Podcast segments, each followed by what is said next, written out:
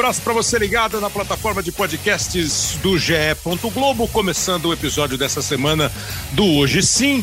Antes de começar exatamente o episódio, eu quero me redimir aqui com os nossos ouvintes mais fiéis, com o pessoal que segue o programa.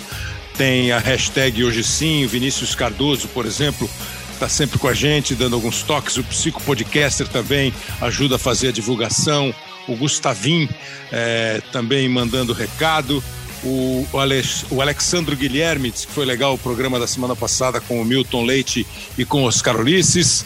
Mesma coisa fala o Leonardo Rosa, que é outro fiel seguidor do nosso programa, o Branco Júnior. É, enfim, muito obrigado a vocês pela participação, pela colher de chá, por vocês ajudarem a gente, inclusive, a divulgar o podcast. E tem também o Twitter criado aqui, o arroba GE underline hoje sim. E temos algumas mensagens muito agradáveis aqui, por exemplo, o Amir Labak, ótimo crítico de cinema, admirador do trabalho do Amir. É, ele fala que foi uma belíssima edição o programa com o Oscar e com o Milton, o impacto da pandemia no cotidiano dos narradores de televisão. Obrigado, Amir. Até falei para o Léo assim, de repente podemos chamar o Ami para falar de futebol aqui, futebol, cinema, tudo. O Marco Aurélio, o Marco Aurélio Marcon também faz uma menção aqui ao papo agradável. Muito obrigado. Ele faz uma sugestão interessante aqui, ó, vocês fazerem. Por que vocês não fazem um episódio sobre a seleção de 82? A seleção de 82 já foi muito falada, falada de novo, elogiada, alguns criticam, mas é uma seleção impressionante como ela marcou, né? 1982, veja quanto tempo faz que a Copa aconteceu, a seleção não ganhou e ela continua sendo uma seleção referência. O Maurício Gomes Silva também mandou uma mensagem aqui que fez eu procurar no guia de, do, do, da assistência médica um psicólogo, é porque ele falou assim, Kleber, você precisa parar de bater papo durante as partidas e narrar mais os jogos. Sua narração é chata e não tem emoção. Você fica conversando e perde o foco na partida, fala o nome dos jogadores errados e grita gol atrasado. Pô, me encheu de me encheu de elogio. Esse aqui acho que eu não posso rebater para nenhum diretor da casa. Se rebater, eu estou quebrado. Maurício, muito obrigado pela atenção. O duro sempre é a gente saber quem está acertando os nomes, né? Eu ou quem está vendo, né? Porque quem está vendo eu não sei se está acertando os nomes, né? Eu, quando eu erro, eu sei. Mas quando eu acerto. Bom, mas se eu estou nessa fase aqui, meu Deus, que momento. É, enfim, outros registros aqui interessantes. O Juju do Deboche também participou. A André Arruda também deu um toque aqui. É, o De Alves. É... Ele fala: quando é que a gente vai ter um gramado como o Wembley?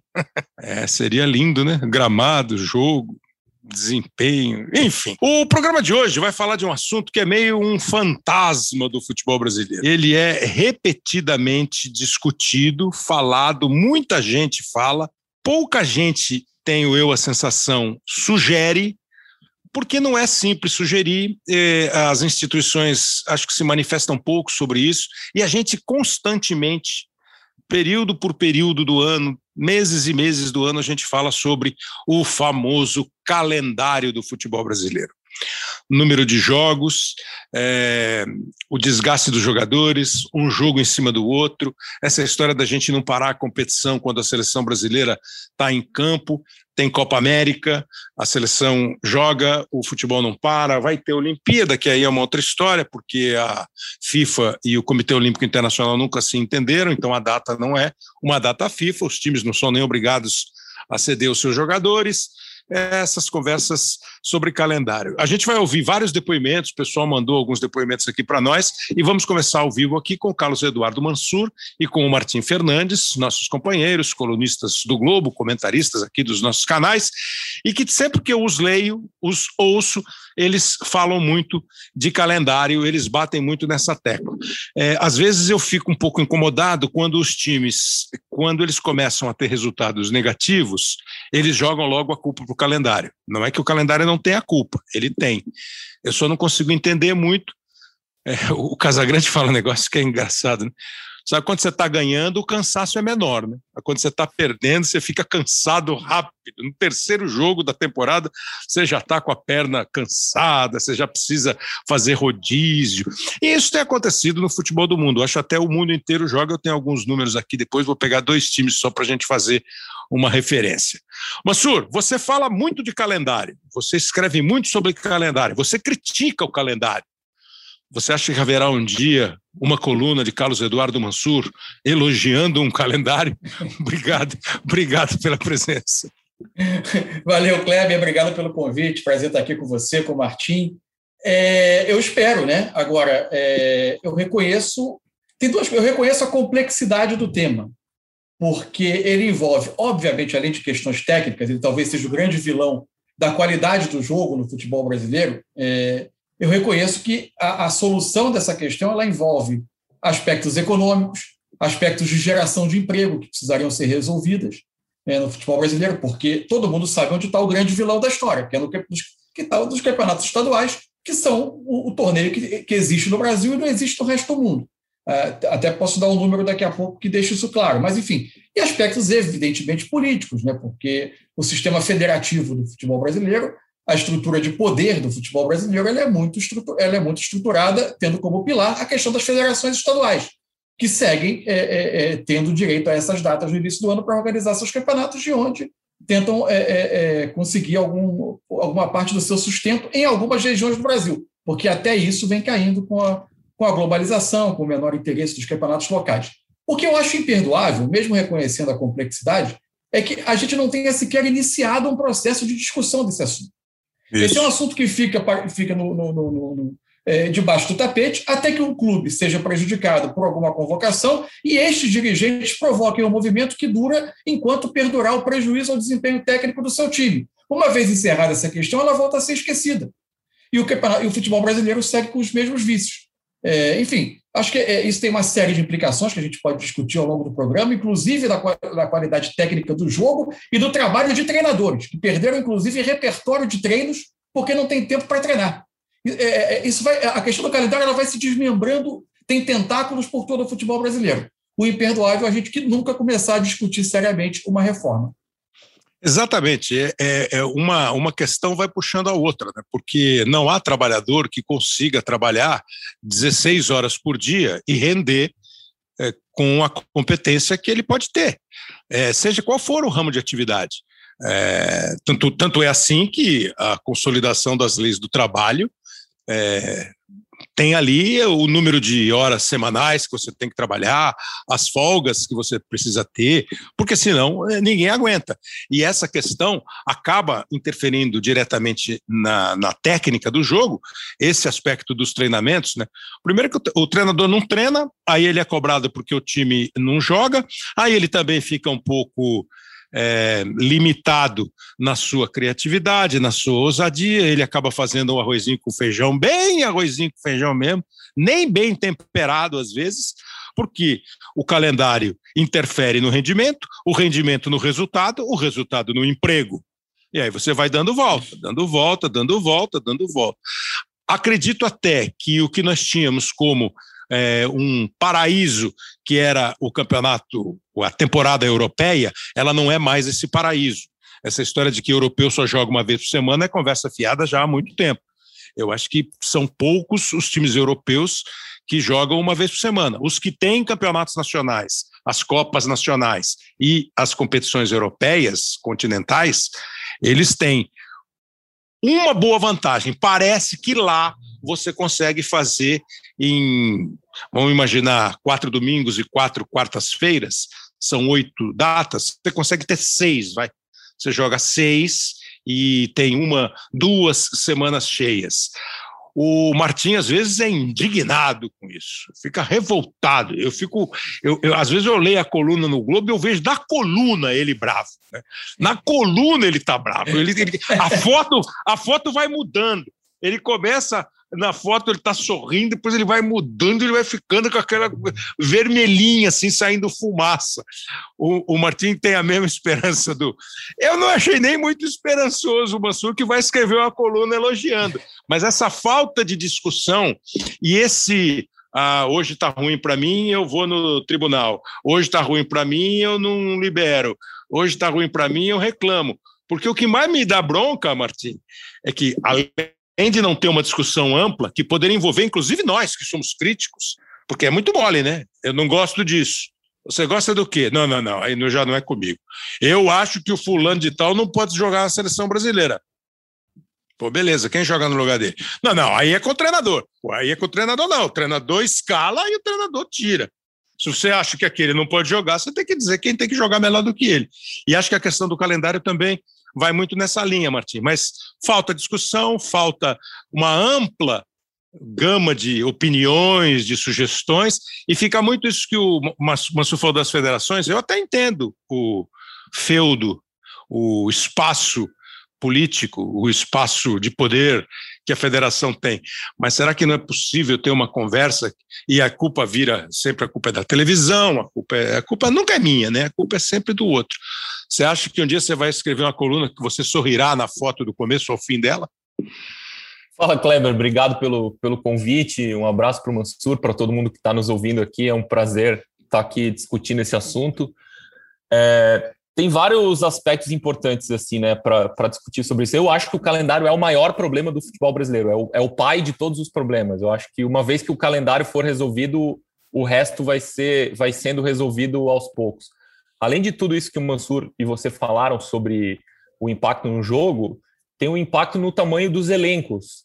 Compara um elenco de um clube brasileiro da primeira divisão com qualquer clube da elite europeia, da Inglaterra, da Espanha, os elencos no Brasil são enormes, porque os times têm que aguentar jogar 80 vezes no ano. Então não tem. tem você precisa. É, os caras não aguentam, né? Você precisa ter mais alternativa. E para um técnico fazer um time jogar com um elenco de 20 jogadores é uma coisa. Para um técnico fazer um elenco de 40 jogadores funcionar é outra. Uhum. Até uhum. a questão de gerenciamento humano ali, né? De, então tem, uhum. tem outros. É, outros aspectos ali a ser ponderados sobre o calendário. O calendário, é, ele é feito de cima para baixo, né? No, que tem uma, uma grande falta de compreensão de como o calendário é feito, né? Parece que a CBF senta ali, faz de qualquer jeito e, e por isso que ele é assim. O calendário é feito de cima para baixo. A FIFA primeiro escolhe as datas que ela quer, uhum. a Copa do Mundo, para as eliminatórias e tal. Depois as confederações continentais escolhem as datas que elas querem para a Libertadores, para a Copa América, para as eliminatórias e por último as confederações nacionais, as associações nacionais. Só que o Brasil tem esse, essa coisa exótica das federações estaduais, né? E o Brasil não, não decide, assim, o futebol brasileiro como indústria, o que, o que quer. Porque caber tudo 80 jogos no ano não cabe. E a gente continua pegando o pé 44 para né, o, o, sapato 40 para fazer caber no, no pé 44. Não cabe. Esse é o problema. Se a gente quer um campeonato estadual que dura 20 rodadas, 18 rodadas, tudo bem. Então o campeonato brasileiro não pode ser do tamanho que é. O que, que a gente prefere? Ah, a gente acha legal o campeonato brasileiro, com turno e retorno, né? Que em teoria é mais justo, que, que garante uma estabilidade ao longo do ano. Os times podem se programar, podem contratar jogador sabendo que vão ter um número X de jogos uh, pela temporada, os patrocinadores vão saber que vão estar expostos lá toda a temporada. Então o campeonato brasileiro precisa ser do tamanho que é a Copa do Brasil precisa ser do tamanho que é. A Libertadores não é uma decisão do Brasil, mas ela precisa ocupar o ano inteiro ser do tamanho que é. Então, o Campeonato Estadual não pode ocupar um, um quarto do ano, e especialmente ser no período em que ele é, joga sozinho. O Campeonato Estadual não tem outras distrações, por isso que ele ainda atrai atenção de patrocinador, de televisão, das torcidas. Ele ocupa um, um espaço do ano é. que não concorre com ninguém. E, e a hora e, da saudade, né? Exatamente, é a hora da saudade. A gente não vê o nosso time em campo desde dezembro, desde final de novembro. Quando chega o estadual, a gente quer ver, não importa se é contra um time pequeno, por um campeonato desinteressante. A gente é que esse ver, ano então foi atípico, né? Esse ano foi atípico, mas é, tem, tem sido assim, vai, tudo indica que Isso. vai continuar sendo assim. É, porque é. essa, essa, esse atípico do ano faz mesmo é, é. esses dois últimos anos, né, Mansur e Martim, e, e, e, essa pandemia fez com que tudo virasse um pouco de ponta cabeça, tirando o lado triste das, dos óbitos, da doença, a gravidade da questão, o, o lado de qualquer atividade né? Eu ia a uma pizzaria quase todo domingo depois da rodada. Faz um ano e meio que eu não vou. entendeu? E, e, e, e, não é que eu não vou e o dono da pizzaria não tá nem aí porque eu não vou. Não vou eu e não vai um monte. E aí não pode ir. E aí impacta no negócio. Né?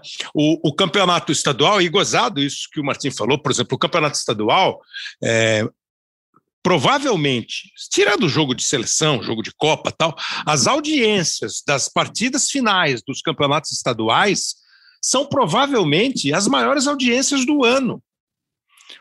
É porque o campeonato estadual é uma delícia? É porque o campeonato estadual tem uma final?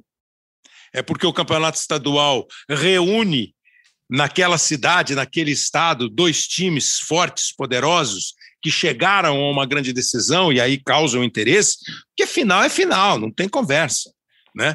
O Campeonato Brasileiro é um outro tipo de público, é um outro tipo de interesse, ele vai crescendo, ele começa muito animado, depois ele pode ter uma barriga, e aí ele vai começar a chamar cada vez mais atenção conforme ele for se desenvolvendo. É, é, a gente pediu alguns, alguns companheiros para que, que dessem a, a, opinião deles sobre calendário. O Paulo Vinícius Coelho, que é um estudioso sobre quase tudo, às vezes até meio teimoso, mas ele é um estudioso sobre quase tudo. E o PVC também mandou um, um áudio aqui para a gente falando de calendário Vamos ver qual é o aspecto abordado pelo Paulo Vinícius para a gente continuar a conversa com você, com o Mansur e com o Martim Fernandes. Kleber, sabe que a coisa mais difícil que existe hoje, e há muito tempo é, é a gente conseguir determinar o que vai ser o novo calendário. Que precisa de uma reforma de calendário, ninguém tem dúvida tem que ter uma reforma. Mas o desafio não é como a gente fala assim: ah, eu gosto de estaduais, eu não gosto de estaduais. Não é uma questão de gosto, é uma questão de conseguir fazer os clubes pequenos jogarem por mais tempo e os clubes grandes jogarem menos partidas e não ficarem à mercê do interesse dos clubes pequenos e dos interesses políticos de federações e confederação. Como fazer isto? Neste processo de criação da liga que está acontecendo, uma, uma parte dos dirigentes diz que não é para discutir calendário agora. Ou seja, eles entendem que o primeiro passo é fortalecer o Campeonato Brasileiro, tornar o Campeonato Brasileiro um produto forte de verdade, que é o que nunca aconteceu. O, o Brasileirão tem Série A e B desde 88 e naquele período havia a possibilidade de fortalecer 27 campeonatos estaduais ou criar um grande campeonato brasileiro e no fundo, no fundo, a gente não fez nem uma coisa nem outra. O que, é que se vai fazer hoje? O que se entende numa, numa parte desses dirigentes que estão criando a liga é que é preciso fortalecer o brasileiro e que isso vai necessariamente forçar os clubes grandes a saírem dos estaduais. Esse é o ponto. Aí você vai criar um brasileirão de um ano inteiro, que eu acho que é justo, e jogar os estaduais para as quartas-feiras livres, que não são muitas. Porque vai ter Libertadores na quarta-feira, vai ter Copa do Brasil na quarta-feira, vai ter estadual na quarta-feira, vai ter jogos de seleções para intercalar com tudo isso. A questão central para o calendário é: só existem 52 semanas no ano. Quatro são de férias e quatro de pré-temporada. Então é preciso trabalhar com 44 semanas ou 42 semanas e encaixar tudo nesse período. A base da temporada é o Campeonato Brasileiro.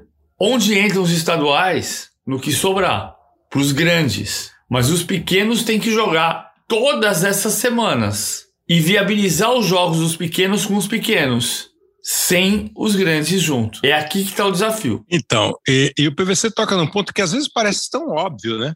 Tão óbvio. Porque, para mim, a conversa. Eu, eu faço sempre um reparo, Martim e Mansur, que o futebol brasileiro nasce a partir dos campeonatos estaduais.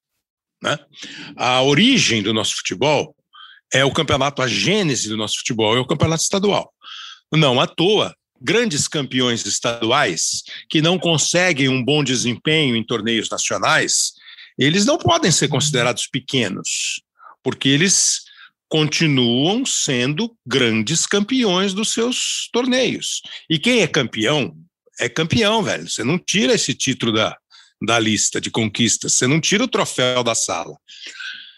Acontece que o campeonato estadual, quando eu começo a acompanhar futebol, durava seis meses. E o Campeonato Brasileiro, outros seis. Estou arredondando, não eram seis, era cinco e cinco, né? É, hoje, isso parece impensável, porque o Campeonato Brasileiro não era disputado, que também é uma outra conversa que a gente pode até levar. Ah, o ponto corrido. Poxa, o ponto corrido é um campeonato que tem que ter. Você consegue ter todos os campeonatos, todas as fórmulas de disputa dos campeonatos. Argumentar que sem o estadual os times menores vão falir, me parece meio sofisma, porque eles já não estão nadando em dinheiro. Se eles estivessem todos ricos, maravilhosos, e quem vai me. Aquela pizzaria que eu vou, se ela abrisse só três meses no ano, ela não ia se sustentar.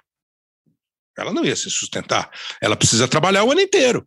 Então, um campeonato estadual com 228 times que dispute o ano inteiro, e aí lá no final entram os times da Série A, eventualmente da Série B, né?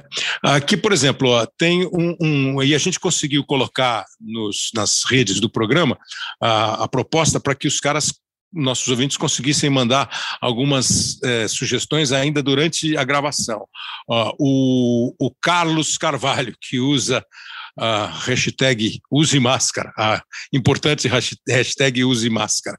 Trataria os estaduais como a Inglaterra trata a Copa da Liga Inglesa, colocando os times da Série A nas fases posteriores. Assim, o Brasileirão poderia começar mais cedo, dando mais espaço para não ter jogo, torneio, data FIFA tal.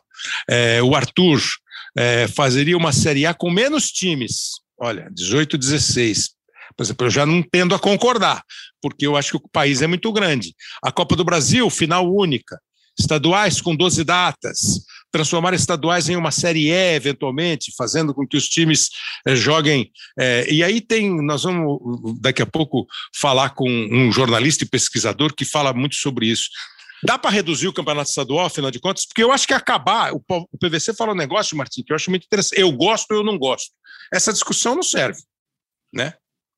Não serve. Essa discussão não serve porque não leva a lugar nenhum, né? Porque a gente já está nela há algum tempo para ter certeza, já está claro que não vamos a lugar nenhum. É, recentemente teve um levantamento do jornal O Tempo de Minas, na semana passada. Eles mostraram que um terço dos jogadores que disputaram o último campeonato mineiro estão desempregados hoje. Então, assim, a gente dizer que o campeonato estadual é para existe por causa dos times pequenos e por causa dos jogadores que têm pouca oportunidade, né, não é verdade. Eu vi esse levantamento do jornal o Tempo especificamente sobre Minas, mas eu suponho que a realidade de São Paulo, Rio, Rio Grande do Sul não seja muito diferente. Então, os, os caras têm emprego por três meses. Não é, não é sustentável isso, não é, não é justo. Existem várias dessas é, propostas, né? Não, nenhuma na mesa da CBF, nenhuma discutida por quem realmente vai tomar a decisão, mas todas elas têm algum, têm algum atrativo e têm alguma viabilidade. Transformar estadual numa segunda Copa, como a Copa da Liga, como o, o ouvinte sugeriu, transformar numa Série E regionalizada é outra possibilidade. O que tem que acontecer é isso que o PVC disse: os pequenos precisam jogar mais entre eles e, e isso precisa ser subsidiado com o dinheiro da elite. Então, assim, é claro que não vai ter interesse de torcida, de patrocinador de televisão para transmitir, para explorar comercialmente um, um jogo, um, um, campeonato entre pequenos sem, sem a presença dos grandes. Mas, Mas pode ter em algum lugar, pode ter em alguma plataforma, em alguma emissora, pode ter um espaço para. Não vai pode... faturar como? Claro. Mas também pode faturar. E um pouco do que os grandes faturam lá em cima tem que descer em cascata para é chegar isso. até esses pequenos. O dinheiro tem que chegar em, na base da pirâmide também. Porque, afinal, esses clubes também formam jogadores, esses clubes também formam torcedores. O, que, o pior cenário é o atual, em que, por exemplo, os times pequenos do Rio de Janeiro não jogam mais em seus estádios, jogam no Maracanã, quando tem que jogar contra um grande. Uhum. Qual, qual é o sentido de existência de um clube, de um clube de bairro, de um clube de uma cidade pequena, se ele não joga no seu estádio.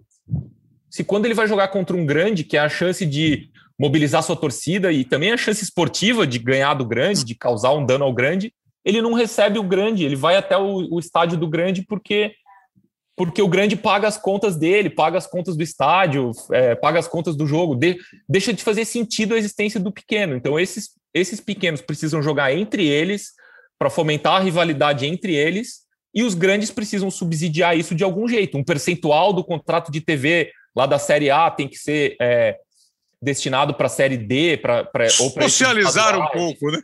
Tem que tem que a questão tem que descer. É, Martim e Kleber, é, tem uma questão que eu acho fundamental. Primeiro, a, eu acho que a discussão não é o campeonato estadual tem que diminuir. Não, eu acho que os campeonatos estaduais eles precisam aumentar. O que é, tem que diminuir é. é a participação dos grandes. Exato. Então, e, e, e a, a, o que você colocou, Kleber, o que o Martim colocou e a participação do PVC, elas nos trouxeram importantes pontos de debate, porque o tema ele é muito complexo, ele vai amarrando uma coisa na outra. É, eu, eu, não, eu não concordo, não com o PVC, eu não concordo com que alguns dirigentes se posicionaram, segundo a apuração do PVC, de que desde início a Liga não deve discutir o calendário, porque eu acho que a Liga no Brasil só vai prosperar e atingir o seu potencial se ela atacar o calendário porque você só vai conseguir fazer uma comercialização é, mais, mais, mais bem sucedida do Campeonato Brasileiro, do principal competição do país, se ela não tiver interferências como a perda de jogadores para as seleções, os times uhum. de reservas atuando porque a quantidade de jogos é gigantesca, jogo em cima de jogo, qualidade do espetáculo. Isso só vai ser resolvido com a reforma do calendário. Se fosse você o dono da caneta, como é que você tem alguma coisa assim? Eu, eu já peguei calendário. Eu tenho. Eu, eu fui contando quantas quartas, quantos domingos, quando começa, quando acaba. Cheguei a uma conclusão assim: você pode começar o Campeonato Brasileiro fim de, feve, fim de fevereiro, é meio de março, e vai embora com ele. E aí você enxuga o campeonato estadual, você faz o campeonato estadual, repito, com quantos times você quiser. Eles começam o campeonato estadual é, é, é, no mesmo dia que começa o Campeonato Brasileiro, os caras vão jogando até o final do ano, e ali você vai classificar um tanto de time que depois entra no Campeonato Estadual. O pessoal que vem, os chamados grandes, e aí você faz lá um mata-mata, uma mini Copa do Mundo, você faz algum jeito. E aí você vai abrindo espaço para a seleção, para a Copa do Brasil. Ô, Kleber, eu, é, eu, eu não tenho nenhuma pretensão de sentado aqui na, na, na, minha casa, resolveu o problema do calendário do futebol brasileiro com, uma, com um comentário de dois minutos, um minuto e meio, dois minutos. Agora, o que eu tenho na cabeça é a lógica que eu acho que o futebol brasileiro poderia perseguir a partir de um estudo de viabilidade econômica que clubes e entidades interessados em, em resolver o maior drama do futebol brasileiro já deveriam ter encomendado. Eu acho que a ideia de jogar o campeonato estadual, por exemplo, para meios de semana ao longo do calendário é uma escolha de terminar com eles, porque é um caminho para a morte lenta. Você perde o efeito da saudade do início da temporada, que sustenta o interesse por esse campeonato no início do ano, e acaba diluindo ele em competições que são mais importantes na percepção do é. público, porque o mundo se globalizou e as pessoas querem duelos de maior alcance geográfico, digamos assim. O, Aí o, o cara é campeão eu... e diz que não vale nada o título. É, é, exato. Então, o que eu, o que eu perseguiria? É, primeiro, e olha como tudo é encadeado. Eu perseguiria um campeonato brasileiro que fosse a quarta ou a quinta divisão nacional, iniciando como campeonato estadual, tendo ao final da sua disputa é, finais regionais e depois nacionais, permitindo o acesso à primeira divisão nacional que exista imediatamente acima dos campeonatos regionais. E aí o estudo de viabilidade econômica vai dizer se essa primeira divisão nacional que existe é a quarta, é a terceira ou, ou, ou até mais do que isso. Quantas o Brasil sustenta? É, Vai, peraí, agora, só para entender, só para entender. Você vai fazer um monte de campeonato estadual que vai durar um determinado tempo, seis, vai classificar esse campeonato estadual vai classificar determinado número de times que depois fazem um mata-mata, um outro é, campeonato a nível nacional, regional. Nacional, para ter o acesso, digamos, à Série D. Para a Série D. Você okay. colocaria todos os clubes na mesma pirâmide. Como é que você vai sustentar estes campeonatos regionais? Eu só entendo que isso seja possível, como colocou muito bem o Martim, e como acontece na grande maioria dos países do mundo que tem as suas ligas profissionais, com a, a, o topo da pirâmide irrigando a base. E para isso a gente precisa, de novo, voltar ao começo da discussão. Uma liga profissional com uma entidade profissional dedicada a organizar e comercializar a elite do jogo no Brasil, fazendo com que ela gere mais dinheiro e consiga irrigar a, a, a base da pirâmide. Outra coisa que você, de onde você pode também tirar dinheiro, a CBF pode fazer a sua parte com uma parte dos recursos da Copa do Brasil, que hoje uhum. tem uma uhum. premiação que é astronômica, a ponto de, por vezes, criar uma distorção de uhum. prioridades no Brasil. Isso também pode ser revisto. Mas você precisa gerar dinheiro para eh, fortalecer os grandes, diminuir os compromissos deles com os pequenos e fazer o topo da pirâmide irrigar a base. E com isso, você pode até no início do ano, preservando o nosso aspecto histórico, o aspecto de ter edificado as marcas de times grandes no Brasil a partir das competições regionais, fazer uma abertura de temporada com o uhum. efeito da saudade, cinco, seis datas para cada federação organizar Isso. um torneio que seria o campeão estadual daquele ano. E aí cada federação faz da maneira que achar melhor, num limite de cinco, seis datas. Um, com até, né, Martim, um eventual subsídio no começo desta Sim. empreitada, até que os campeonatos ganhem essa importância, ganhem essa visibilidade e, e interessem Poxa, hoje nós temos tantos canais, tantas plataformas, tanta gente se, se interessando por futebol, por transmitir futebol, ou é impossível? Não, é totalmente possível, é, é totalmente viável. E do jeito que é hoje, do jeito que o calendário está montado hoje, só os estaduais são preservados das datas FIFA, que são aqueles períodos em que as seleções se reúnem, que são decididos com é anos, anos de antecedência pela FIFA e que são feitos pela FIFA para privilegiar a Europa porque são cinco datas claro. FIFA por ano e elas são março, junho, setembro, outubro e novembro. Então, junho, a, te a, Europa, a temporada europeia já acabou, tá de férias de clubes. Setembro, outubro e novembro é a primeira parte da temporada europeia. Ainda assim, o bicho não tá pegando lá, não tem mata-mata de Liga dos Campeões, tudo mais. Então, só tem uma data em março que de fato prejudica, vai, a Europa, né? Também eles param. E aqui é a do estadual. É, ainda a gente está na fase de grupos dos estaduais, então é quando não faz diferença nenhuma. E acaba as datas FIFA pegando quando o Campeonato Brasileiro está tá esquentando, quando tem mata-mata de Copa do Brasil é, avançado. Então, do jeito que é, é o, é o pior cenário possível. E, e, e ajustar esses estaduais, como o Mansur sugere, teria o efeito positivo também de, de tirar esse problema do Campeonato Brasileiro, que hoje é um campeonato que é, tem, sofre o desfalque dos seus principais jogadores durante 18 de 39 datas. Não dá. Como é que você vai vender como atrativo um campeonato que não tem os seus melhores jogadores em metade do tempo? É assim, é, é insano, né? É, quer dizer, bom, aqui até agora, pelo que eu entendi, nós não não levamos em conta é, acabar com o campeonato estadual. Nós levamos em conta que o atual momento, o atual modelo do futebol profissional sugere que ele tenha o seu tempo reduzido, uma participação muito mais rápida dos times, os, os chamados times grandes, né? É, eu, eu vou, está entrando aqui com a gente para conversar também o, o Irlan Simões, que é jornalista, é pesquisador e se debruçou sobre isso. Esse sim pegou calendário juliano, gregoriano, pegou astrolábio para fazer o caminho do mar, é, foi olhar para as estrelas para pensar calendário do futebol brasileiro. Antes, eu queria que você também ouvisse a opinião do Juca Kfouri, outro crítico do campeonato do calendário brasileiro e até crítico, assim, do campeonato estadual. Fala aí, Juca. O meu calendário ideal tem um campeonato brasileiro disputado só nos fins de semana, com as Copas mata-matas disputadas nos meios de semana. E nos estados que quiserem manter seus campeonatos estaduais, e eu acho que devem mantê-los, devem fazê-lo por toda a temporada, só que com uma diferença essencial em relação a hoje em dia: sem os grandes. O Juca já radicaliza um pouco, radicaliza no bom sentido, ele tiraria os times grandes. Você dá para o campeonato estadual o período que você quiser, a temporada inteira. Irlan, obrigado por estar aqui com a gente também, junto com o Martins, junto com o, com o, o Carlos Eduardo Mansur. É, o Léo Bianchi me passou o teu Twitter sobre o campeonato. Ele é um, ele é um livro. Né? Como é que você, como é que você resumiria todos os seus estudos, que começaram lá na escola de Sagres, criada pelos portugueses, para que eles viessem ao Brasil, para você chegar nos nossos campos com um calendário que seja menos insano. Salve Cleber, salve Martins, salve Mansur, prazer estar com vocês três aqui, uma honra imensa estar nesse espaço muito privilegiado aqui e qualificado de debates. É grande prazer estar falando desse assunto, porque assim, eu sou pesquisador do futebol, mas eu estudo outras questões, né? Clube empresa, movimentação de torcedores, ativismo de torcedores, etc. Só que esse é um tema que não foge, né?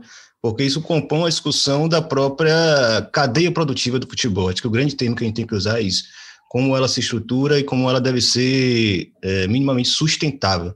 Acho que o grande tema que a gente tem, o grande termo que a gente tem que usar quando a gente está está entrando nessas discussões é sustentabilidade. A forma como está colocado hoje, é, ela não, não consegue sustentar, não consegue dar é, é, condições de funcionamento para a ampla maioria dos clubes brasileiros. Então, sempre quando a gente entra nesse debate, eu acho que, tudo bem, a gente está partindo do pressuposto que esse calendário prejudica os principais clubes, os grandes clubes.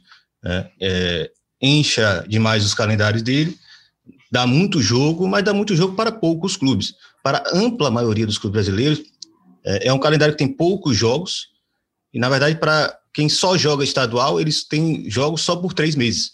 Né? Quer dizer, não então, resolve nada a vida do cara.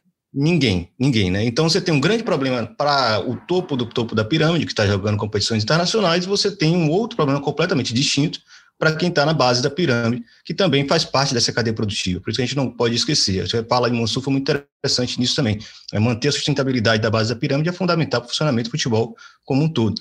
É, e nesse, nessa experimentação que a gente fez ali, isso é muito de, de, experiência de acompanhar o futebol nordestino também, que é bem diverso, né? E a gente fala do futebol nordestino, você tem os clubes do Piauí, que praticamente só jogam estadual, um deles hum. só vai para a Série D, e você tem estados como é, Pernambuco, tem três clubes, quatro clubes jogando Série A, B, C e D. Então, é, é, quando o Juba Kifuri sugere tirar os grandes dos estaduais, não necessariamente isso deve ser só pensado com os grandes, mas quem está participando de Série A, B, C e D, porque já tem calendário preenchido. Né? Não participaria dos estaduais para você? Porque aí entra a grande questão que eu acho que é o debate que tem que ser feito. Acho que o Consul trouxe uma coisa muito interessante. É integrar os estaduais nessa pirâmide do campeonato nacionais, é, dividindo, aí eu usei o termo nessa thread do Twitter que você falou, é, que você mencionou, que é separar o estado da igreja, né? Aquela coisa de você distinguir uma coisa de outra. É, os campeonatos estaduais eles são fundamentais né, e eles são, são a estrutura é, minimamente sustentável para colocar que muitos clubes joguem. Então eles precisam virar uma divisão inferior de fato e durar o ano inteiro, não ficar restrito aos três primeiros meses. O outro campeonato estadual, que a gente tem esse amor todo, que muitos romantizam, eu acho até válido romantizar, de fato a tradição precisa ser preservada, é a contagem de títulos, os 30 e poucos títulos do Flamengo, os 30 e poucos títulos do Fluminense, tudo bem, mas isso não pode ser do jeito que está dado agora. Ele pode ser colocado de outra forma, um torneio mais curto, com seis datas, cinco datas, máximo oito datas. Mas o resto do campeonato, né, aquele que realmente importa para esses pequenos clubes, que é a classificação para uma Copa do Brasil ou uma classificação para uma divisão a nível nacional. Né, ele precisa ser colocado nessa faixa inferior da pirâmide do futebol nacional e não restrito ao futebol estadual. Você fez conta então, do calendário e chegou à conclusão que isso é absolutamente viável. Com, com tanto de dias que nós temos no ano e datas que nós temos de jogos. Considerando, inclusive, inclusive datas FIFA, né? Se você tiver, é, inclusive Copa América, né? Vamos usar o, o caso bem brasileiro. É, é. Copa América que tem acontecido com grande frequência.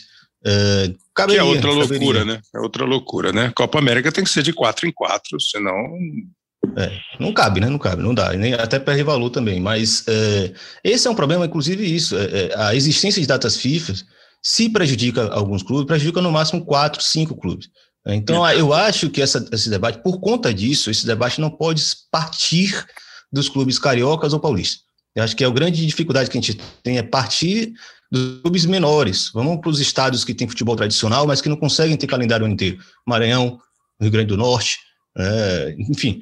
É, se a gente inverter o ângulo da nossa perspectiva sobre essa questão do calendário, a gente vai achar uma solução mais fácil do que está sendo colocado hoje se a gente olhar só pelos grandes.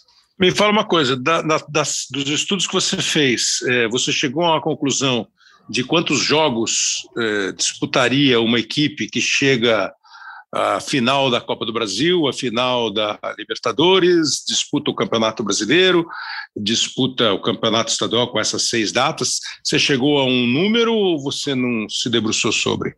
É, esse número variaria, passaria de 60. Eu acho que ainda é um número alto, mas considerando que, enfim, você é, está falando de uma exceção, né? Um clube que chega na uhum. Libertadores na final da Copa do Brasil. Sendo que a Copa do Brasil pode ser é, menor para clubes que já estão nas competições internacionais. Uhum. Isso já, foi, já é experimentado atualmente, né? eles entram em fases avançadas. É, parece muito, mas se cabe no calendário e ainda mantém essa condição de funcionamento, eu acho que precisa ser levado em conta. Porque, novamente, é, bom, você nunca parte do pressuposto que o mesmo clube vai lutar nas cabeças na Copa do Brasil, na Libertadores e no Campeonato Brasileiro ao mesmo tempo, né? Acho que não, não, sim, mas assim é só para é só para imaginar que eu até vou, uhum. vou, dar alguns números aqui, por exemplo, você pega o Manchester City. O Manchester City na temporada que terminou agora na Europa, ele disputou 13 jogos na Liga dos Campeões, foi finalista. Ele disputou 38 jogos no Campeonato Inglês, foi campeão. Ele disputou cinco jogos na Copa da Inglaterra e ele não disputou mais um porque ele foi semifinal. E na Copa da Liga ele disputou outros cinco e foi campeão. Ele disputou 61 jogos, sendo uhum. finalista, campeão, campeão e semifinalista.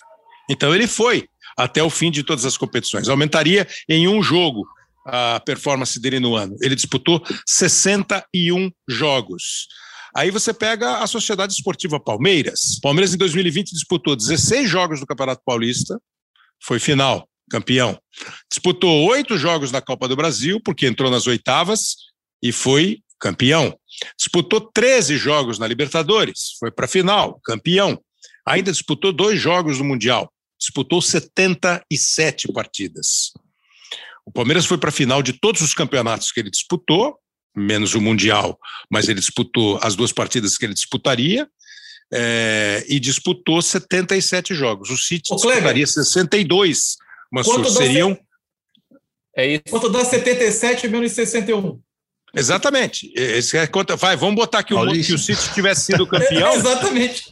Ele teria ido a 62, dá os 16 jogos que ele disputou no Paulista. Então, é. se, se em vez de 16 ele jogasse 8, ele teria ah. 70 jogos, 70, 69 jogos. Ele só teria sete a mais do que o do City. Sendo é mais que, razoável, não? Sendo que a, a esses jogos estariam melhores, melhores distribuídos no calendário, claro, não restritos é. a oito meses. É essa a grande perfeito, questão. Perfeito, perfeito. E, e, digo mais assim, que aí é uma, uma teimosia minha. Eu não vejo necessidade da Copa do Brasil ter ido e volta. Mas eu o sei que, acontece isso aí é, isso talvez seja reflexo de uma premiação alta demais em que os clubes grandes se asseguram ou, ou preferem a, a, os 180 minutos é, como uma possibilidade é. de eliminar a incerteza da Copa.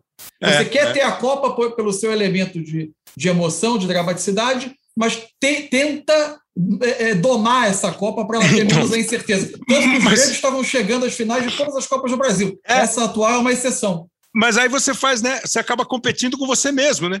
Você claro. faz o teu, o, o, a, tua, a tua Copa do Brasil, competir com o teu campeonato brasileiro, diminuir a importância do teu campeonato estadual, dizer que a Libertadores está. Porque eu achei lindo quando a Copa do Brasil e a Libertadores foram com as suas finais para outubro, novembro. Claro. Pô, eu acho um espetáculo. Você tem em setembro a final da Libertadores, em outubro a final da Copa do Brasil, em novembro a final da Sul-Americana uhum. e em dezembro acaba o campeonato estadual. Ah, mas é tudo junto. Ora, meu Deus, a mas final é quando o campeonato. É. Não, mas também é. Claro. Porque afinal, afinal só acontece quando o campeonato acaba. Não é. tem outro jeito. Não, tem, não dá para fazer a final no começo da temporada. Né? É. Eu queria para eu, eu liberar o Irlan, que se vocês têm alguma questão com ele e o que ele mais quiser acrescentar também. Eu vou, vou só colocar uma questão do, do América de Natal, que eu acho que é o exemplo que é, torna mais nítido o, o que eu estou falando sobre mudar o ângulo da perspectiva de como reorganizar esse, esse calendário. É, o América de Natal já foi campeão do Nordeste, o América de Natal já jogou Série A, é, viveu uma crise ali nos anos do, começo dos anos 2010, né, da, da década, é, e foi parar na Série D, e tem grande dificuldade de sair da Série D para a Série C, exatamente porque o recurso é escasso, apesar de ser um clube que tem né, uma, uma torcida é, interessante, razoável, que enche estádio, por exemplo, que isso já diz muita coisa, né? enche aquela arena das dunas com facilidade, é, mas não consegue sair da Série D. O América de Natal, nesse atual momento que a gente está falando aqui, está jogando a Série D com o seguinte desafio: se não subir para a Série C, no ano que vem, esse clube, que tem essa torcida, tem essa importância no futebol brasileiro, ele só joga até o final do estadual, porque não garantiu vaga para a Série D de 2022. Você joga a Série D desse ano, mas não joga do ano que vem. E se não, não joga do ano que vem, só joga até, no máximo, o começo do mês de maio. Né? Isso é muito impossível de considerar futebol profissional. Eu reivindico um, um colega meu, Eduardo Costa, lá, relacionado à Vitória também, que ele fala, como é que você vai chamar de clube profissional um clube que só joga três meses? Você claro. vai chamar um clube é, é, futebol profissional, um clube que sequer consegue ter um, um, um contrato com um jogador que dure dois anos, né, para ele poder depois negociar esse ativo e se estruturar. Não, não tem sentido. ninguém fecha contrato com um clube que só joga até maio. Né? Então é isso, a gente claro, precisa claro. é, integralizar o calendário e passa talvez por isso, dividir a igreja do Estado e o, o e, campeonato e, estadual é uma coisa e a Série E ser outra. E até para o profissional, né? O cara faz um contrato de três meses, quando está terminando o campeonato, é, quando aconteceu o que aconteceu o ano passado, o cara vai embora. Ele não vai. joga o fim do campeonato porque ele precisa ir embora para um outro clube para disputar os outros oito meses do ano. Eu tenho só uma, uma, uma, se der tempo, se der rapidinho, uma pergunta claro. para o Irlan. É, teve uma hora que deu uma variada aqui, não sei se ele, é, na, minha, na minha conexão, não sei se ele, ele tocou nisso. É, eu, eu, concordo inteiramente com a tese de que o futebol precisa também ser edificado a partir da visão dos clubes que estão sem calendário e, de, e das questões regionais de um Brasil que é enorme e tem situações diferentes em cada região. Sobre esse aspecto, é, o que, que você imagina para a Copa do Nordeste? Que hoje ela me parece um torneio que se estabeleceu, de certa forma, e que ela, ele tem a sua viabilidade econômica e a sua importância estabelecida para uma região do Brasil. E deixa eu ser o chato da questão. Ao mesmo tempo, é um torneio a mais, né? É, exatamente. Que, to, que, todo mundo aplaude, né? É, mas, mas aí é um torneio que é, é financeiramente interessante de uma forma totalmente distinta dos estaduais. Né? Então, para os clubes do Nordeste, jogar a Copa do Nordeste é uma saída. Jogar um estadual é um, um estorvo, como a gente fala. É, nesse, num, num, num, reajuste de calendário como esse, é, vamos considerar assim: hoje Bahia e Ceará jogam campeonatos internacionais. É, é, o máximo de clubes que a gente consegue ter, até porque quase todo mundo hoje que joga uma Série A entra no campeonato internacional. Verdade. É, Libertadores está tão inchada que você, se você fugiu do rebaixamento, você está na Sul-Americana. É, então, isso é, é uma exceção da exceção também, no caso dos clubes do Nordeste. E eu, eu penso né, que numa situação dessa que nós fomos reorganizar as últimas divisões a nível estadual, essa tipo, Série E, na Série E de estadual, vamos brincar assim, que não é o campeonato estadual, que soma título uhum. e etc. Né? Por isso essa divisão que eu tenho frisado muito. É, é, vai ser muito fácil encontrar estados que vão precisar concentrar seus clubes num lugar só, num grupo só, num, num campeonato só. Porque você tem campeonato, é, é, por exemplo, o campeonato do Amapá, do Piauí, só tem seis, sete clubes profissionais.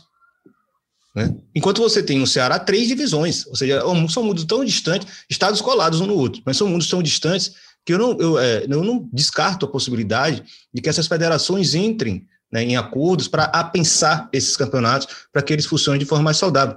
Né? Não precisa ser exatamente no nível estadual, mas um nível regionalizado que seja saudável e sustentável para esses clubes também. Isso também tá, poderia estar em cogitação. Mas, ó, nós estamos aqui né, sugerindo, com pessoas que acompanhamos, estudamos, uh, e sugerindo. Né? A cabeça de quem está comandando a CBF, a gente sabe muito bem que funciona um pouco diferente.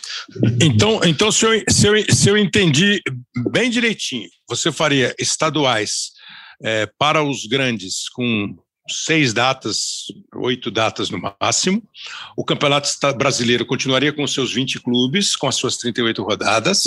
A Copa do Brasil é, seria distribuída como é é, durante o ano com as suas, os seus meios de semana.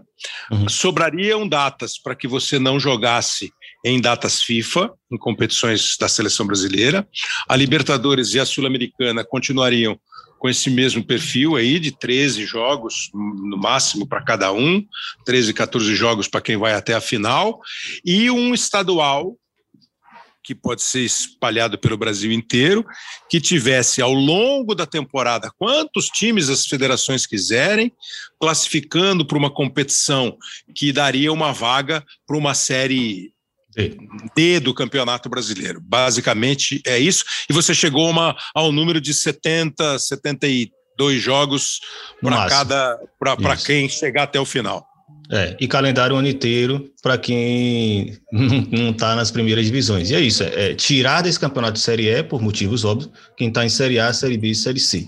É, óbvio que a gente poderia discutir o próprio formato de pontos corridos de 38 rodadas. Ah, pera, você, você tirou não... então os, os, grandes do estadual. Não, da Série não. E. Ah, tá, ok. okay. A Série E. Não, o estadual, sim. Os grandes vão entrar só naquele, naquele torneio. mini torneio ali de seis, oito datas. Pode ser mata-mata, Copa do Mundo, como o cara quiser. Você pode é. fazer quatro grupos de quatro, joga três jogos, joga mata-mata. oitava, semifinal. Tanto Entendi. faz. É, é, inclusive, para fechar aqui minha participação, agradecendo também é, pelo convite, Mansur, que traduziu o livro The Club, né, sabe muito bem Isso. que uh, a FA, FA Cup, né, é, ela basicamente só resiste hoje por uma questão de tradição, né? Porque se fosse para jogar ela fora, o clube jogava. Se desse para o clube, se querem jogar fora, a gente joga. Né? Porque já existe outra Copa, né? Então você tem duas Copas na, na Inglaterra e o povo reclama bastante. Né? O estadual. É, grande risco. A segunda Copa, essa Copa da Liga, está sob risco total. Claro, daqui a pouco. Irlan Simões, jornalista, pesquisador do Laboratório de Estudos em Mídia e Esporte da Universidade Estadual do Rio de Janeiro, é, que tem participação constante na, no Redação Sport TV. Muito obrigado por ter contribuído aqui com os seus estudos para esse nosso episódio, Irlan. Obrigado mesmo, hein? Agradeço demais. Estou é, à disposição também. Em breve vou publicar alguma coisa mais elaborada para o público em geral Boa. conseguir visualizar. Não, e, e, isso, assim, na boa, pra, na minha intenção, faríamos outros e outros episódios, programa no Sport TV, é, fazendo mesmo um grande painel. Aí com a palavra da CBF, a CBF a gente até pensou em trazer, mas convenhamos que o momento da CBF não deve ser muito inspirador para alguém de lá falar, mas é a culpa do Martim. É, obrigado, Igor. Valeu, pessoal. Obrigado. Até mais. Gente, campeonato. É, eu, eu vi uma outra aqui, de um, de um, é, eu já li uma aqui de um colega, de um ouvinte, dizendo que diminuiria o número de, de clubes do brasileiro. Essa aí acho que eu, eu, eu não diminuiria, não. Vocês diminuiriam? Não, a única coisa que eventualmente eu penso sobre o Campeonato Brasileiro em termos de número de clubes é a questão do rebaixamento do Brasil, que é recorde no, no sim, mundo. Sim, né? sim, sim. A gente Três rebaixa 20, né? a gente rebaixa 20% do campeonato. É, claro. Eu acho que num campeonato que tem tanta instabilidade, porque a gente é tão imediatista com o resultado, a gente gera é, é, uma fábrica de crises, por vezes em escala industrial. E isso, isso talvez não case muito com a nossa cultura de futebol ter essa quantidade de clubes rebaixados. É, é algo que eu refiro. Nem diria, diria que tem, tem, uma questão fechada nisso, não, mas eu acho que eu, é algo que eu pensaria. Como acho também, Martim, que assim, tá, tá mesmo. Eu não, também não reclamo de 32 clubes na Libertadores, porque o argumento de que a Liga dos Campeões pode e a Sul-Americana não pode, eu não acho um bom argumento, entendeu? Eu entendo a, a força, mas tanto é assim que a Europa tem 13 e, o, e a América do Sul tem quatro vagas e meia na Copa do Mundo, né? É lógico que tem mais país, tem um monte de, de país forte, mas acho que dá para ter. O meu sonho dourado, que também não vai, acho que nunca se, se materializar, é que você tivesse uma Libertadores da América que tivesse mesmo a América. América do Norte, América Central e América do Sul, com 32 times. Mas aí tem. Essa também é impossível? Essa é impossível hoje porque a Comebol e a CONCACAF são enfrentadas, seus presidentes não, não se gostam, tem problemas do passado lá que são. É que nem os caras que não difíceis. gostam do estadual, é isso? É, e é um problema, é um problema. Aquela Copa América Centenário 2016 que foi organizada pela Comebol e pela CONCACAF, ela não terminou bem do ponto de vista comercial, Sim. judicial, tem disputas ali é. que não foram resolvidas, então essa tanto que os mexicanos saíram da Libertadores para não voltar mais, então Pois é. é. Mas tem... aí é difícil, né? Mas sabe o que eu acho, Kleber? Eu acho que a Libertadores é, poderia ter menos times, classificar menos times por país, justamente para a Copa Sul-Americana ficar mais legal. Porque Também. hoje a Sul-Americana acaba sendo um torneio é, esvaziado justamente porque todo mundo se classifica, e isso não é só no Brasil. Tem muito time que se classifica no, no, né, nos outros países do continente que o, e o nível da Copa Sul-Americana acaba sendo fraco, porque a Libertadores se sustenta ali, tem os argentinos, os colombianos, é, tem, tem times ricos, a, a, Libertadores sempre vai ser boa, mas a Copa Sul-Americana acaba sendo é, deixada assim de lado. Eu acho que com uma Libertadores mais. Mas será que não é só nós? Será que não somos. Mais legal. Será que não somos nós aqui no Brasil que cismamos de achar que todo segundo torneio não serve? É, eu digo, a minha experiência é mais de, de consumidor, assim, do futebol. Eu vejo vários jogos ruins da Copa Sul-Americana que seriam melhores com... Imagina, assim, se só os quatro ou cinco primeiros sim, do, sim, do sim. Brasil estivessem lá. teria times, me, times brasileiros melhores e, e, acho que esse efeito se daria no, em todo o continente. Porque também sensação... acho que é... Fala, Massu. Perdão, a minha sensação é que o interesse pela Sul-Americana cresce conforme ela se aproxima da reta final com times que não têm ambições de Libertadores tradicionalmente. Para esses clubes, ela é uma recompensa. Para outros, ela tem cara de prêmio de consolação. Eu acho que essa é a diferença. Mas você não acha que é uma visão equivocada que nós temos? Eu acho que não. Eu acho que o futebol, se a globalização conduziu a uma, a uma concentração de riquezas. Ela conduziu a uma elite de clubes para quem só o prêmio máximo continental está servindo. Cada vez mais, cada vez mais só a conquista é, é, que está disponível para poucos é a que serve, né? Então, mas você então, acha, por exemplo, que o United achou a Liga Europa um fardo e o Villarreal um espetáculo? Eu acho que ele, para ele, valia muito mais do que para o United. Isso eu não tenho certeza, eh, dúvida nenhuma. Embora o United seja um gigante que vivia naquele momento uma situação atípica de uma dificuldade de competir há alguns anos é. É, com força na elite. Se fosse, por exemplo, o Paris Saint-Germain, que caísse, tivesse um desastre de primeira fase da Champions e caísse para a Liga Europa, aí eu acho que a gente estaria diante de um fardo completo. Por exemplo, se, a, se fosse oito clubes ingleses para Champions, claro, dez claro, clubes ingleses claro, aí, né, a gente ia ter os, os clubes ali que terminam em décimo terceiro indo para um, uma competição internacional. Esse que eu acho que é o problema. Não, esse é o ponto mesmo. Você não pode. Porque você começa. É exatamente Você tem 20 times, quatro caem. Oito foram para a Libertadores, vai, que não são oito, mas. É, acaba é, podem, sendo, né? Podem o, ser. O Brasil é tricampeão da Libertadores. Lógico, você vai ter o campeão da Libertadores, aí você vai ter o. Eu acho que, por exemplo, o título da Sul-Americana te mandar para a Libertadores do ano que vem, acho legal. Você pode é, fazer uma escala de importância dos torneios. E essa escala vai ser no tamanho da taça, na importância da taça. Você vai para o Mundial, quem ganha a Sul-Americana não vai, e você vai ganhar mais dinheiro vencendo a, Sul a Libertadores do que se você vencer a Sul-Americana. Acho que é, que é meio por aí, porque, é claro, para o Villarreal chegar à Liga dos Campeões do ano que vem por ter vencido a, a Liga Europa é um show. Para o United seria só uma vaga garantida na, mas é isso, quer dizer, você põe quatro. Por isso que eu falo de T32, no caso, com, com CACAF, entendeu? Que parece impossível mesmo. Porque você poderia, você teria mais países, você não precisaria ter sete brasileiros, oito argentinos, sei, até quatro de um, quatro do outro, dois aqui, três do Uruguai, dois dos outros países sul-americanos, aí você ia ter lá dois, três da CONCACAF, mais três, dois da América do Norte, da CONCACAF do, do, Caribe, e dois da América do Norte, enfim. É, é porque eu acho que, que dá para ter. É, para a gente arredondar aqui, então, é, pacificamente, estadual não pode ter 16 datas. Para mim, de jeito nenhum. Não cabe, não cabe. Simplesmente é uma questão de você conseguir fazer futebol com qualidade, não cabe. Período. Você faria, então, um estadual que durasse o ano inteiro para alguns e. Eu, eu, fiquei, eu, pensei nisso, eu falei rápido isso, eu acabei gostando da ideia. Acho que eu vou assumir a federação para fazer isso. É, você pega, você pega, você pega 16 times, divide. Ah, mas aí o cara fala, ah, mas não vai ter clássico. Pô, vai ter clássico. Lá na frente vai ter clássico. Você pra põe quatro é... times. Você põe quatro times em cada grupo, os caras fazem três jogos, classifica dois, aí você faz oitava, semi e final. Você fez seis jogos é e isso. ganhou e ganhou e fez o, e foi campeão estadual. Isso, isso numa, numa, num, num, torneio de abertura de temporada que celebra as nossas tradições, é, que tem uma taça que usa o efeito da saudade do torcedor do futebol e você consegue remunerar de alguma maneira também federações, acomodar alguns interesses é, algumas questões políticas, ajudar que a necessidades, os... né? Eventualmente um você faz maior, sedes. Os pequenos Sim. que conseguirem chegar a esse torneio vão ter uma remuneração também boa ali pra, por, por, esse pequeno período, mas o fundamental é que a quinta divisão nacional, a quarta ou quinta, aponte um estudo de viabilidade, sejam os campeonatos regionais, é, regionais estaduais, é, sem os clubes que estão nas divisões de cima, durante o ano todo, colocando todos na mesma pirâmide do jogo.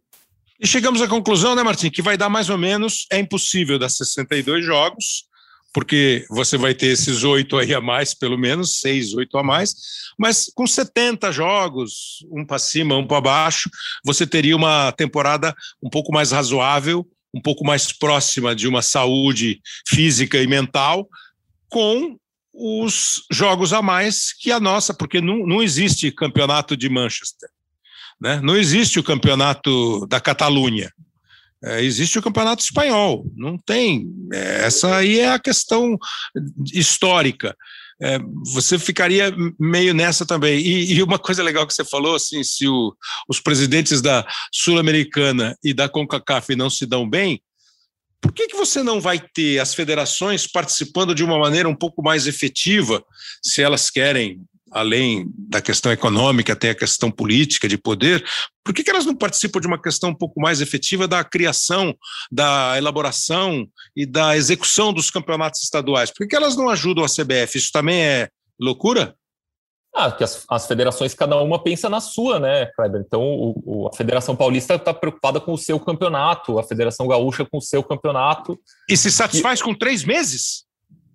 Porque é por causa daquelas condições que, que elas têm hoje, né? Que é fazer num período do ano em que não compete com ninguém, fazer num período, no período da saudade, como a gente convencionou chamar aqui, e consegue ter a presença dos grandes.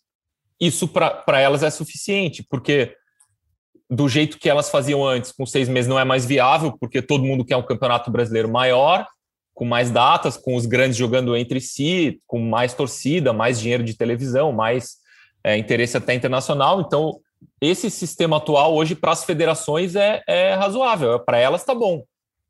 O que Bom, não tá bom, só não está bom para os times grandes que jogam demais é. e para os pequenos que jogam de menos, mas para as federações está é. bom. É. Então você está fechando com o nosso calendário aqui, faz um campeonato estadual curtinho, é, faz um campeonato estadual grandão o ano inteiro, sem os grandes, Copa do Brasil, Libertadores, Sul-Americano e Brasileiro, no, nos moldes que nós temos atualmente. Com menos times classificando para Libertadores, mas aí é uma conversa internacional, é. uma conversa com a Comebol. É. Você que participou com a Gabriela, com toda a nossa equipe de, de repórteres dessa cobertura da CBF, é, e vira e mexe no futebol, nós temos momentos que não sugerem é, pensar em outra coisa que não seja cada um se livrar das complicações em que se meteu.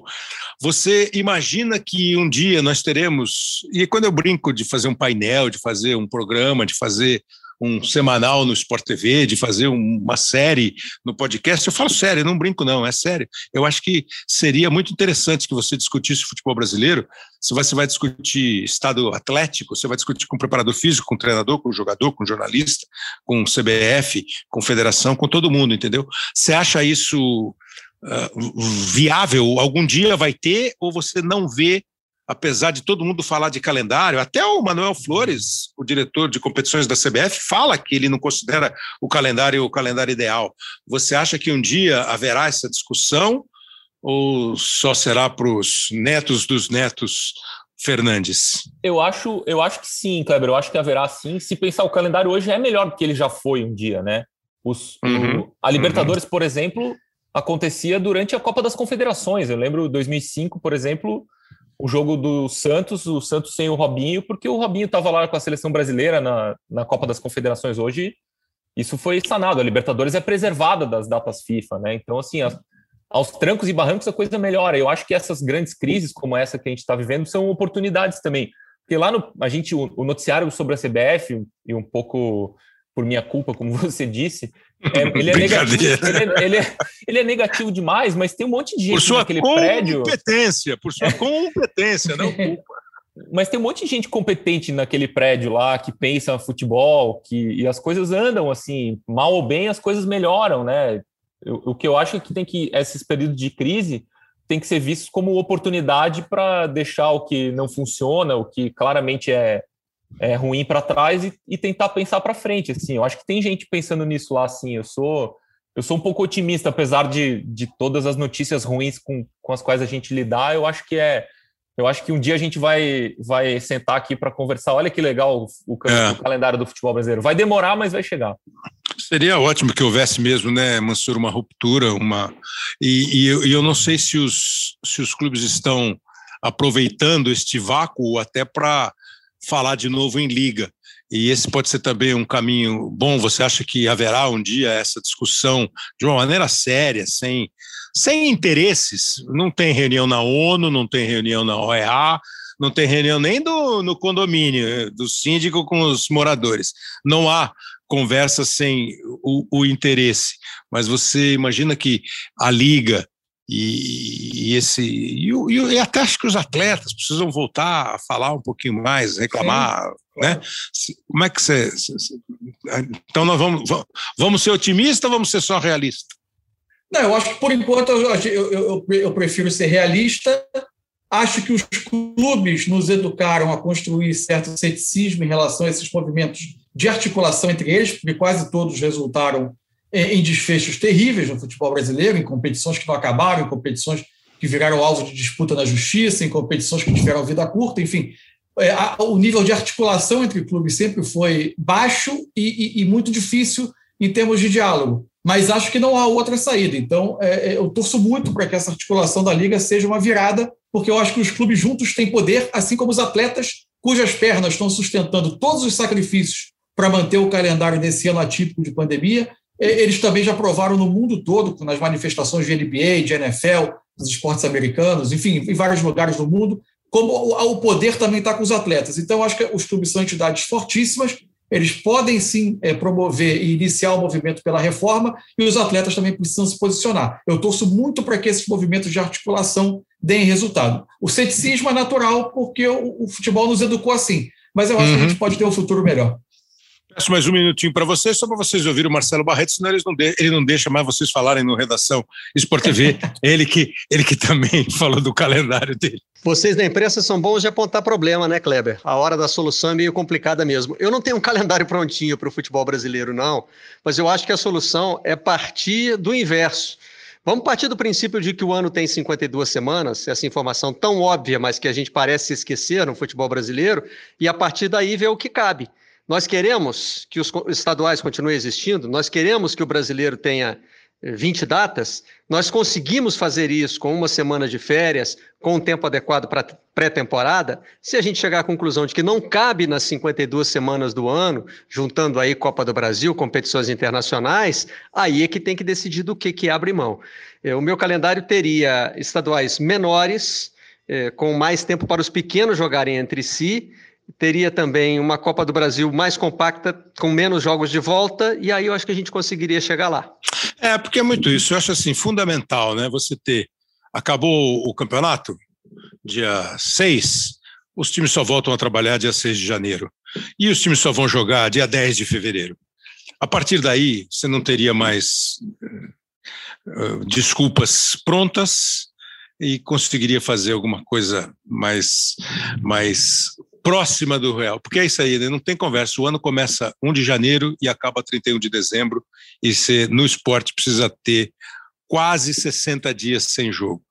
Para embora, mesmo uh, para o Mansur não ficar muito bravo, porque ele está há muito tempo aqui, eu vou falar do livro dele. Não, vou dar uma moral para o seu livro aqui, que foi citado aqui, o livro A Liga, que é uma tradução do livro The Club, dos ingleses Joshua Robinson e Jonathan Clegg, conta a história da fundação da Premier League, que foi absolutamente fundamental para a mudança do futebol inglês em todos os aspectos, em todos os aspectos.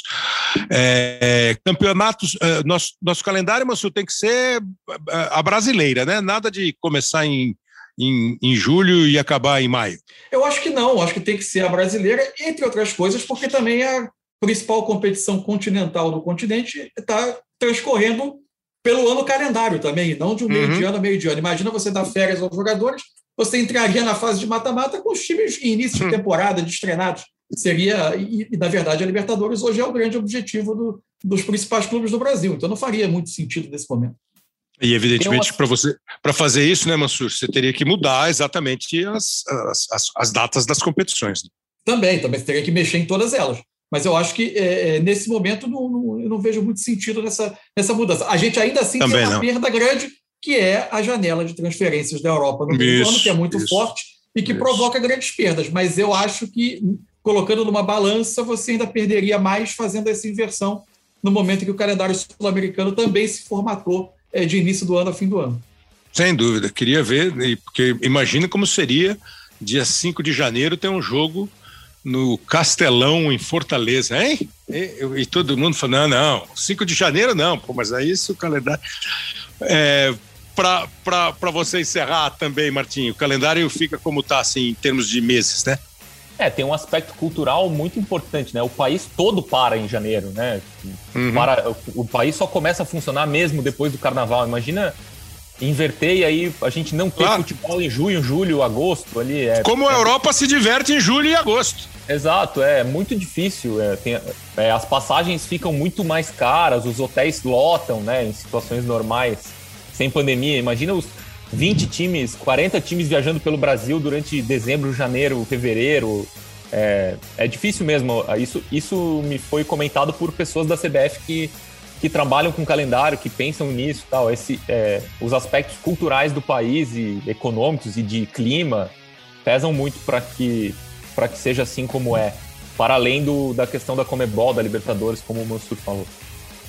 Olha, quando vocês tiverem alguma ideia para discutir de novo, vocês mandem recado e a gente faz de novo. Foi uma honra, Martim Fernandes, Carlos Eduardo Mansur. Obrigado mesmo pela participação também por Irlan Simões que participou aqui com a gente.